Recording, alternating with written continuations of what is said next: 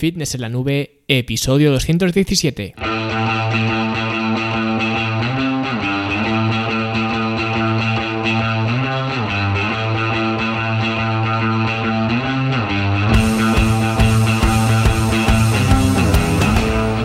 Bienvenidos a todos un viernes más aquí a vuestro podcast a Fitness en la Nube donde hablamos de fitness, de nutrición, de entrenamiento y donde cada viernes, cada semana os traigo las técnicas, consejos, estrategias, trucos y como lo queráis llamar para que construyáis un mejor físico y tengáis un estilo de vida más activo y más saludable. Hoy vamos a hablar de un tema que os va a interesar mucho, estoy seguro, al mismo tiempo que va a ser un tanto controvertido hasta el punto de que sé que muchos de vosotros vais a estar en desacuerdo conmigo, pero eso pues pues nunca ha sido un problema para compartir mis puntos de vista, ya lo sabéis. Y digo esto porque hoy vamos a hablar de algunos ejercicios entre comillas cuestionables y he querido llamarlos cuestionables porque no quería decir malos ejercicios o ejercicios dañinos o lesivos o cualquier otro adjetivo. Creo que cuestionables es el mejor adjetivo que podría traer a este podcast porque al final simplemente yo quiero poner sobre la mesa la eficiencia o no de estos ejercicios comparándolos con otros. Entonces al final no es que sean malos como tal, pero sí que eh, quiero, digamos, dejar abierta esa puerta a la cuestionabilidad de estos eh, ejercicios porque, como digo, quizás no son los mejores ejercicios que podemos hacer. Y va a ser un tanto controvertido porque, como veremos, vamos a darle cera a alguna vaca sagrada y eso pues no va a gustar mucho.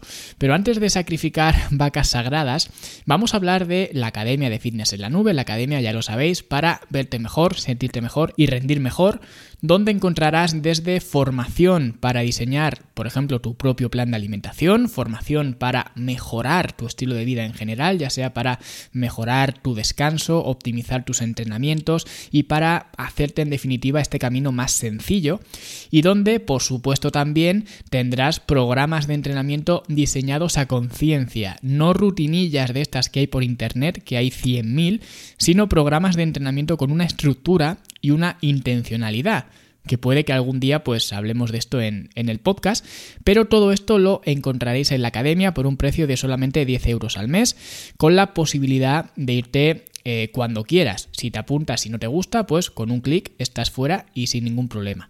Y esta semana, como os dije, no ha habido curso nuevo, ya hasta enero no habrá nuevos cursos como tal, aunque ya tenéis disponible el curso de biomecánica básica al completo, porque eh, ya están las eh, cuatro clases que componen este curso. Y ya digo que estos días estoy aprovechando para eh, hacer algunos ajustes y preparar pues cositas nuevas en la academia, así que voy a tomarme este mes para, hacerlo, a ver si en enero podemos eh, arrancar con todas estas eh, novedades que tengo en la cabeza, pero lo que sí que podéis hacer y que os recomiendo, os recuerdo, como hice ya el año pasado, a todos aquellos que estéis ahora como yo pensando en qué encargarle a, a los reyes este año para vuestras familias y vuestros compromisos, si vais a fitnesselanube.com barra tarjeta, ahí tenéis tenéis una tarjeta regalo virtual que los eh, Reyes Magos pueden encargar para cualquier familiar vuestro y que da acceso a tres meses de academia. Cuesta lógicamente 30 euros, lo que correspondería a tres meses, ya digo, y se puede regalar a quien se quiera. Y una vez que se compra, el mecanismo es bien sencillo. Una vez que la compras, eh, te llegará a ti o al rey mago que proceda, te llegará un código y simplemente pues tú ya lo haces como quieras. Te puedes currar una tarjetita así en plan manualidad que esté chula y le escribes eh, el código que te viene eh, cuando compras la tarjeta, se la escribes en, en, esa tarjeta que hayas hecho de forma manual y se lo das a esa persona, ¿vale? A quien se la quiere regalar y ya esa persona pues lo único que tiene que hacer es escribirme poniéndome ese código, ¿vale? Esto sería un poco más eh, hacerlo artesano, pero pues si no quieres hacer esto pues simplemente le dices, oye, que te regalo esta tarjeta, tienes que escribir este código y ya está, ¿no? Es un poco más frío, pero si quieres hacerlo pues eh, más chulo, eh, te, curras una tarjetita así en plan manualidad y ya está, ¿vale? Y esa persona lo único que tiene que hacer es contactarme eh, dándome ese código que, tiene la tarjeta, ¿vale? Por ejemplo, me dice, pues, hola Luis, mira, me han regalado esta tarjeta para entrar en la academia y quiero activarla. El código es tal, tal y tal. Y yo pues en ese momento le doy acceso de, de, tres meses, ¿vale? Que empieza a contar desde ese momento, desde el momento en que la activa, no en el momento de la compra, ¿vale? Sino en el de la activación. Y para activar la tarjeta además tienes otros tres meses. Es decir, que si la compras el 1 de enero, la puede activar esa persona hasta el 1 de abril. Y si la activas el 1 de abril, que sería ya el último día para activarla, pues esa persona tendría acceso a la academia hasta el 1 de julio. Así que para comprar la tarjeta y regalársela a alguien que os aseguro que no hay mejor regalo que regalar un mejor estilo de vida, eso os lo puedo asegurar, pues fitnessenlanube.com barra tarjeta y simplemente para más información de la academia o lo que sea, fitnessenlanube.com. Y ahora sí, vamos al mejunje o vamos al turrón, que quizás es una palabra más adecuada para esta época, ¿no? Vamos a hablar de algunos ejercicios que mucha gente hace y que no por ello, no porque mucha gente los haga, significa que sean buenos ejercicios de por sí. Pero claro, que sean buenos o malos ejercicios siempre tiene que tener un contexto, es decir, ese ejercicio es bueno o malo comparado con qué. Porque obviamente si entrenas en casa, por ejemplo, con un material más limitado, entiendo que puedas hacer ejercicios que a lo mejor no son tan eficientes, pero los haces por falta de equipamiento. Pero en un gimnasio completo, si puedes elegir entre un ejercicio u otro, es conveniente saber comparar esos ejercicios, que es algo que, por ejemplo, empezamos a aprender a hacer en el curso de biomecánica básica. Hay algunos eh, conceptos más que obviamente no han entrado dentro de este curso, porque esto es al final un curso de biomecánica básica y aún así es, eh, no es tan básica como puede parecer, ¿no? Pero bueno, como digo, eh, pues en este curso aprendemos a, empezar a cuestionarnos ciertos ejercicios y por cierto voy a empezar esta lista de ejercicios cuestionables con un ejercicio que analizo precisamente en este curso, en el de biomecánica básica, que son las patadas de tríceps con mancuerna, que sinceramente no hay o no se me ocurre al menos un ejercicio más absurdo para trabajar los tríceps. ¿Vale? Que las eh, patadas de tríceps con mancuerna. Otra vez, también depende del contexto. Si solamente tienes dos mancuernas y estás entrenando en casa, pues oye, mejor hacer eso que no hacer nada. Yo creo que incluso en el programa en forma en casa, en el clásico, me parece que hay un entrenamiento, solamente uno me parece, donde las incluyo, creo. Pero claro, es porque el equipamiento es muy limitado y solamente es en un entrenamiento que creo recordar y creo que lo hacemos con el fútbol o algo así, me parece. Pero hacer este ejercicio habiendo material y habiendo recursos, digamos, para hacer cualquier otro, me parece un poco perder el tiempo. Y me resulta difícil explicar por qué sin tener un soporte visual. ¿Vale? Porque no sé si se va a entender del todo bien simplemente por audio. Pero el que quiera eh, verlo más claro, en el curso de biomecánica básica, en la clase de palancas eh, mecánicas primarias y secundarias, me parece que es, lo vemos, ¿vale? En esa clase. Pero básicamente lo primero eh, que ocurre con este ejercicio es que estás renunciando a la mitad del rango de movimiento, porque la posición inicial ya parte de una flexión en el codo de 90 grados. O sea que realmente ya estás quitando todo el resto de, rango de movimiento, se lo estás quitando. Pero es que además en esa posición inicial no hay resistencia. Es decir, el músculo no se precarga. Y para que la contracción muscular sea efectiva o eficiente, mejor dicho, siempre hay que preestirar el músculo con resistencia. Bueno, pues con las patadas de tríceps esto no ocurre así, solamente hay resistencia a medida que voy haciendo el movimiento, llegando al punto final que es donde más resistencia hay. Pero curiosamente en este movimiento existe otra palanca activa que es el húmero, por eso este ejemplo de las patadas de tríceps eh, con mancuerna lo vemos en la clase de palancas mecánicas primarias y secundarias, porque aquí interfieren dos palancas y es el deltoides posterior el que tiene que hacer todo el trabajo para mantener eh, o para mantener el brazo en esa posición. De forma que cuando tú estiras el codo, y espero que eh, en la imaginación me estéis siguiendo el, el movimiento, ¿vale? Cuando estiras el codo es donde más tensión hay en el tríceps, ¿vale? Que es, como digo, la parte final del movimiento. Pero al mismo tiempo es donde más tensión hay en el deltoides posterior, porque ahora la palanca mecánica es mucho más larga y esto obviamente hace que la carga se magnifique. Por eso hay gente que nota más trabajo en la parte de atrás del hombro, en el deltoide posterior, que en el mismo tríceps cuando hace este ejercicio, las patadas de tríceps con mancuerna. Pero es que además tiene otros problemas, como por ejemplo el efecto péndulo, que no sé si esto existe como tal, ¿no? Este término, pero yo lo veo así, lo veo como un péndulo, de forma que eh, sí, en la posición inicial, con el puño mirando hacia el suelo, ¿vale? Con la mancuerna totalmente perpendicular al suelo, eh, empiezas desde esa posición, ¿vale? Es una palanca neutra. Pero cuando empiezas a hacer repeticiones, todos los grados de más, todos los grados que pases de esa verticalidad, ¿vale? Es decir, eh, cuanto más cerca de tu hombro lleves la mancuerna, en la fase excéntrica, ¿vale? La descendente, eso va a ser igual que un péndulo. Cuando vayas a hacer la siguiente repetición, esa fuerza, esa inercia, te va a ayudar a levantar la mancuerna. Por lo que no solo vas a tener la mitad del rango de recorrido, sino que además una parte de esa mitad del rango de recorrido te va a ayudar la inercia. ¿Vale? O sea que es un ejercicio absurdo, ¿vale? Así resumiendo un poco, esto del péndulo, por ejemplo, no lo vemos en el curso de biomecánica básica, iría más bien quizás a un curso de biomecánica más avanzada, pero también que lo tengáis en cuenta, ¿vale? Y otra cosa sería que la patada de tríceps no fuera con mancuernas, sino que fuera con una banda elástica o con una polea, porque entonces lo que haces es cambiar la orientación de la resistencia, de la fuerza, y eso ya sería totalmente distinto. Así que si vais a hacer patada de tríceps, como digo, no es que sea malo, pero si lo vais a hacer, siempre hacedlas con bandas elásticas o con poleas, ¿vale? Pero nada de mancuernas o de kettlebells o de cualquier cosa que tenga la gravedad como resistencia. ¿Vale? Y el siguiente ejercicio cuestionable, y aquí vamos a entrar ya en las eh, vacas sagradas, sería el peso muerto. Y aquí ya es donde la gente va a empezar ya a rechinarle los oídos porque todo el mundo, o casi todo el mundo, el 99% de la gente, está siempre promoviendo el peso muerto. Y es uno de los grandes, como se suele decir. Pero si os olvidáis de todo esto, de todo lo que habéis oído con respecto al peso muerto, y simplemente analizáis el movimiento sin tener en cuenta todas estas presugestiones que, que ya tenéis, veréis que tengo razón. Y de hecho, hace muchos años escribí un artículo en el blog hablando de esto, hablando del peso muerto y de los problemas que tenía este ejercicio.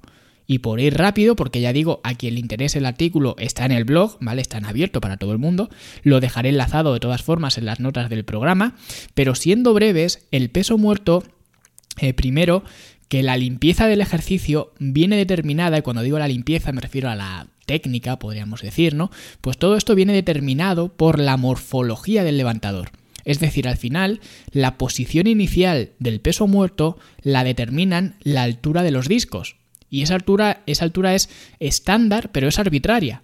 Lo que significa que habrá gente que pueda estar en una buena posición porque esa altura le siente bien y otras personas que tengan, por ejemplo, los brazos muy cortos o el torso o las piernas muy largas, que se vean horribles en esa posición. De hecho, es muy probable que cuando hayáis visto hacer pesos muertos a mucha gente veáis esa técnica que se ve horrible, que son chepazos, ¿no? Que mucha gente dice, no, es que la técnica es horrible, no es que a lo mejor tú no estás hecho para estar en esa posición, a lo mejor es que tu morfología no acompaña a la del ejercicio. Es como si a una persona de dos metros le haces hacer dominadas en una barra que mide metro y medio, que está colocada a metro y medio. Con la diferencia de que en este caso las dominadas tú puedes poner una barra más alta, eso es normal, ¿no? Una barra más alta para que se adecue a la persona y pues esa persona de dos metros no esté con las rodillas dándose en el suelo y, demás, ¿no? Esto es algo lógico. Pero los discos en el peso muerto, bueno, en cualquier, eh, digamos, ejercicio, los discos tienen la altura que tienen. Eso no se puede modificar. Es cierto que si quisieras y, te, y si te empecinaras, los podrías subir. Podrías utilizar pues unos soportes, por ejemplo, de, una, eh, de un rack de, de, sentadillas, ¿no? De una jaula, o podrías poner unos steps o lo que sea, ¿no? Podrías elevar, eh, digamos, la, la altura, pero eso ya no sería un peso muerto, ya sería, digamos, un rack pull. Y aparte que no nos engañemos, eso nadie lo hace. Pero es que aparte, aunque levantes la barra o aunque tengas una morfología ideal para el peso muerto, al final, si analizas el movimiento, es un ejercicio donde prácticamente no hay fase excéntrica. ¿Vale? Con lo cual, la mitad del ejercicio te lo comes, porque al final la gravedad es la que te impulsa a bajar. Sobre todo cuando utilizas cargas tan altas. Y luego encima, lo que más trabaja es una flexión-extensión de cadera. Pero los músculos de la espalda trabajan en isométrico, es decir, no hay contracción dinámica en eh, pues, el dorsal, en los eh, redondos, los trapecios, por lo que para la espalda no sería un ejercicio ideal ni mucho menos. ¿Vale? Y básicamente esto, eh, estos problemas se solucionan sustituyendo el peso muerto convencional por el peso muerto rumano. Ya que con el rumano no necesitas tocar el suelo con los discos y eso ya te permite colocar la posición inicial a la altura que tú quieras y no renunciar tampoco a la fase excéntrica al mismo tiempo que utilizas también menos carga. Que esto mucha gente puede pensar que es algo malo, que si mueves menos carga es peor. Pero eso para tu estructura corporal también es beneficioso, porque hay menos compresión espinal y es menos exigente además, por lo que no te deja exhausto para luego hacer otros ejercicios.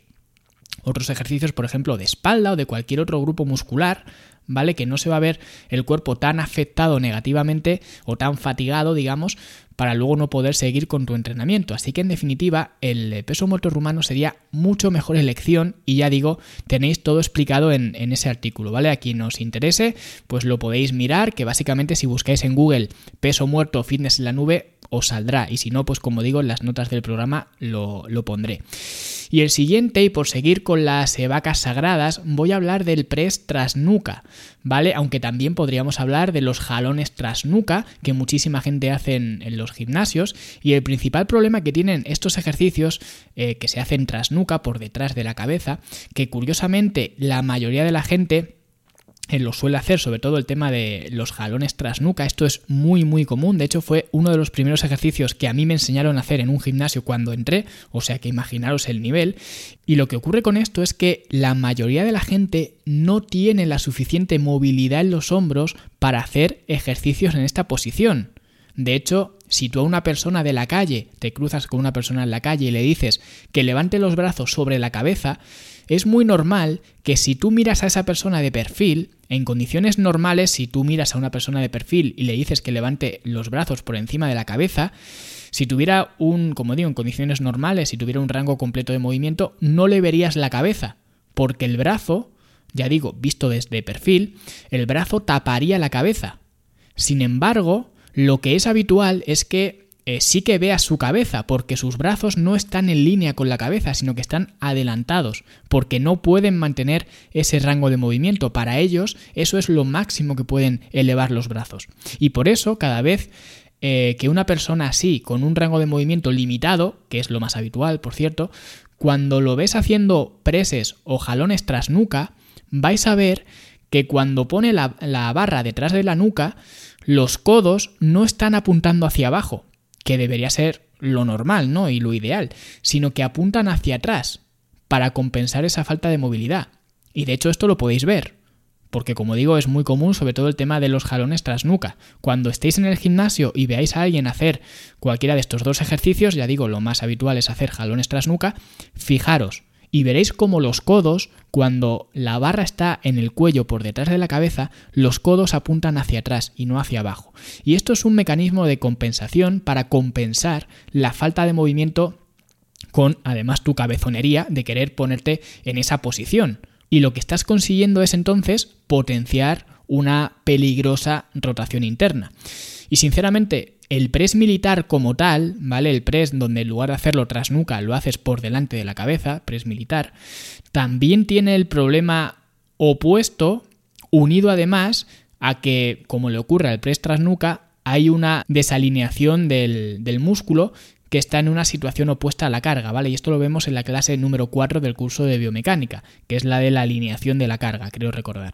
Por lo que el press militar tampoco sería de mis favoritos, ya digo, porque peca del eh, problema opuesto. En lugar de hacer una excesiva rotación interna, hace una excesiva rotación externa. Pero bueno, para que no os dé un ataque al corazón, lo dejo para otro día, pero quizás también debería incluirlo en esta lista de ejercicios un tanto cuestionables. Y ya voy a decir un par de ejercicios eh, más eh, rápidos. El primero es el remo al mentón, un ejercicio que si bien yo siempre he pensado que hacer este ejercicio con barra aunque sea una barra Z, que mucha gente eh, lo, hace con barra Z, con las manos juntas, es demencial. Si te empeñas en hacerlo con barra, por lo menos hazlo con las manos separadas, o mejor aún con mancuernas. Pero es que con los años me doy cuenta cuando analizas este ejercicio, aunque hagas la mejor versión de todas, que es con mancuernas, ves que realmente no es un ejercicio muy eficiente porque es una mezcla entre las elevaciones laterales y los encogimientos, y al final no haces ni una cosa ni otra. porque para las elevaciones laterales estás acortando la palanca mecánica al mismo tiempo que estás desplazando la carga poniendo énfasis en el infraespinoso, innecesariamente además. Y los encogimientos tampoco serían muy eficientes porque estarías repartiendo esa carga entre más músculos, por lo que para mí el remo en mentón ha pasado a ser un ejercicio, como digo, un tanto cuestionable que ya apenas uso. De hecho, en la biblioteca de ejercicios que hay en YouTube, que está bastante desactualizada, de hecho estoy creando una nueva para, eh, para la academia, pero esa biblioteca que ya grabé hace años, creo que está ese ejercicio, porque es un ejercicio que yo hacía y que recomendaba, pero conforme vas aprendiendo y analizando más y más, te das cuenta de que quizás no es que sea un ejercicio malo, pero unas elevaciones laterales o unos encogimientos con mancuernas son más eficientes y con menos eh, riesgo además para los manguitos rotadores. Entonces al final pues vas desplazando este ejercicio y como digo hasta llegar al punto de que ya prácticamente no lo suelo usar. Y el siguiente ejercicio es uno que se puso eh, de moda hace unos años entre todos estos nuevos eh, trainers, ¿no? estos entrenadores de bata blanca, como yo digo, que era o es el eh, press palov, ¿vale? Que es básicamente un ejercicio de abdomen, un poco entre comillas, porque curiosamente se juega con este concepto de las palancas mecánicas que vemos en el curso de biomecánica básica. Lo que haces es coger un cable o una banda elástica de forma lateral, es decir, que la resistencia viene del lado, y el ejercicio lo que hace es partes con el cable o la banda elástica pegada a tu pecho y se trata de estirar los brazos hacia adelante. Cosa que no tiene mucho sentido porque la resistencia viene del lado, no viene de atrás. Con lo que tú, cuando estiras los brazos, la resistencia no te está impidiendo estirar los brazos. ¿Vale? No vas en contra de la resistencia, que, como vimos en el curso de biomecánica básica, esto es algo básico, ¿vale? Valga la redundancia. Entonces lo que ocurre es que estás alargando la palanca mecánica. Y como ahora es más larga, la resistencia te tira más fuerte hacia el lado. Y tu misión, o la misión del ejercicio, es mantenerte firme con el core, con el abdomen apretado, porque si te dejas llevar por la resistencia, rotarías hacia el lado donde te tira la banda. No sé si me estoy explicando bien. Si alguien no conoce este ejercicio, pues lo podéis buscar en, en Google, ¿vale? Press Palov y veréis a lo que me refiero. Y es un ejercicio, como digo, un poco tonto desde el punto de vista del trabajo abdominal, porque le ocurre algo parecido a las elevaciones de pierna que vimos hace unos episodios atrás, que van bien para trabajar la estabilidad del core, pero para hacer un trabajo abdominal eficiente, pues es muy cuestionable, ¿vale? Porque básicamente es un trabajo isométrico y además un trabajo isométrico intermitente. Es como si yo te digo que flexiones, por ejemplo, el codo a 90 grados, ¿vale? Y pongas las palmas de las manos mirando hacia arriba, ¿vale? Imaginaos esta situación, yo te digo, flexiones el codo, 90 grados, palmas de las manos hacia arriba, y yo te empujo de la palma de la mano hacia abajo, y tú tienes que aguantar. Eso es un trabajo isométrico para el bíceps. Así que imagínate que te aprieto durante 5 segundos y luego te dejo de apretar. Te aprieto 5 segundos y luego te dejo de apretar. ¿Hay alguien que diga o que pueda decir que eso es un buen ejercicio para el bíceps? Pues este ejercicio, el press palov, hace lo mismo, pero con el abdomen. O sea que ya vosotros sacaréis las, eh, las, consecuencias, ¿vale? Y ya el último, para que os explote la cabeza del todo y me pongáis verde en los comentarios, quiero hablar del press de banca con barra, el press de banca clásico, que este sí que sin ninguna duda es el rey de todos los gimnasios y es el rey de las eh, rutinas de pechito. Y ciertamente es mejor que muchos otros ejercicios de pectoral. Como digo, al final no estoy hablando de ejercicios malos como tal, estoy hablando de ejercicios cuestionables. Y es cuestionable este ejercicio en concreto porque tiene el gran inconveniente de que tus manos están fijadas en la barra, de modo que es imposible juntarlas. Y hay algunos iluminados por ahí por internet, algunos como digo trainers de estos de, de bata blanca, que dicen que no, que tienes que imaginar que estás juntando las manos pero no las puedes juntar, claro, porque están fijas en la barra. O sea que al final es como si eh, jugaras a ser un Jedi o algo que quiere imaginarse que está juntando las manos cuando no las está juntando, porque no las puedes juntar. Y de hecho es que la naturaleza del ejercicio es opuesta. Por mucho que tú te imagines, si tú pones aceite en la barra, aunque en tu imaginación pienses que estás juntando las manos, vas a ver que tus manos no solo no se van a juntar, sino que se van a separar más. Ya digo, si pones aceite en la, en la barra para que resbale. No se van a juntar, se van a separar más, por lo que inconscientemente estás haciendo fuerza hacia afuera, no hacia adentro. Y eso es lo contrario de lo que hace el pectoral. Si yo ahora mismo te pido, eh, oye, contráeme el pectoral, ¿qué es lo que harías? Pues yo te lo voy a decir lo que harías. Lo que harías sería juntarías una mano contra la otra como si estuvieras eh, rezando, ¿no? Y apretarías una mano contra la otra. Eso es lo que hace el pectoral. Juntar las manos, traer el húmero hacia adentro. Pero si te fijas, en un press de banca esto no ocurre. Y si ocurre, ocurre solo, no sé, en un 20% a, lo mejor. ¿Vale? Porque luego ya es lo que digo, la barra no te deja juntar las manos. Por lo que es mucho más eficiente hacer este ejercicio con mancuernas. Porque las mancuernas sí que te permiten juntar las manos, la barra no. Y además, las mancuernas te permiten mover menos peso cosa que de nuevo para tus articulaciones a la larga hacedme caso que es mejor. Es decir, que tienes una alternativa que tiene el mismo propósito que el press de banca tradicional, pero es mucho más eficiente y con la que sobrecargas mucho menos tus articulaciones. Entonces digo yo, teniendo la posibilidad de hacer press con mancuernas, ¿para qué vas a querer hacer press de banca? Otra cosa es que me digas, no, es que yo en mi casa pues no tengo mancuernas y solo tengo eh, discos y un press de banca. Pues entonces sí, haz press de banca, claro. No estoy diciendo que sea malo, estoy diciendo que habiendo otro que es mucho mejor, ¿para qué hacer este? Y eso es lo mismo con todos los ejercicios que hemos visto. No es que sean malos como tal, ya lo he dicho antes, es que habiendo otros mejores, o habiendo otros que digamos eh, tienen otras ventajas y no tienen las, las desventajas que tienen estos, pues habría que ver en qué contexto estos ejercicios tienen su aplicación.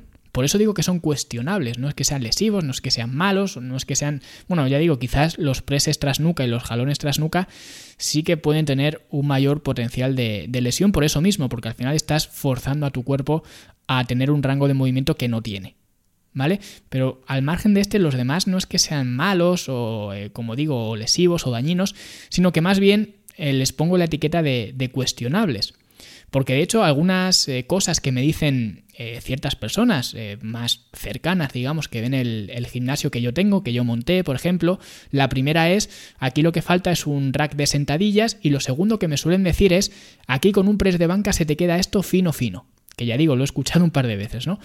Y digo yo, ¿y para qué quiero un press de banca? Si ya tengo unas mancuernas que llegan a 41 kilos y un banco. No tiene sentido ninguno. Por eso os decía en el episodio anterior, me parece que fue, cuando os hablé de los presupuestos para tu gimnasio en casa, que hay que tener cuidado con lo que se compra y tener claro para qué vas a usar cada cosa. Y si eso que estás comprando realmente es una compra eficiente o no. Por eso yo en mi caso no compraría un press de banca. Compraría antes unas mancuernas y un banco, que es justamente lo que hice, ¿no?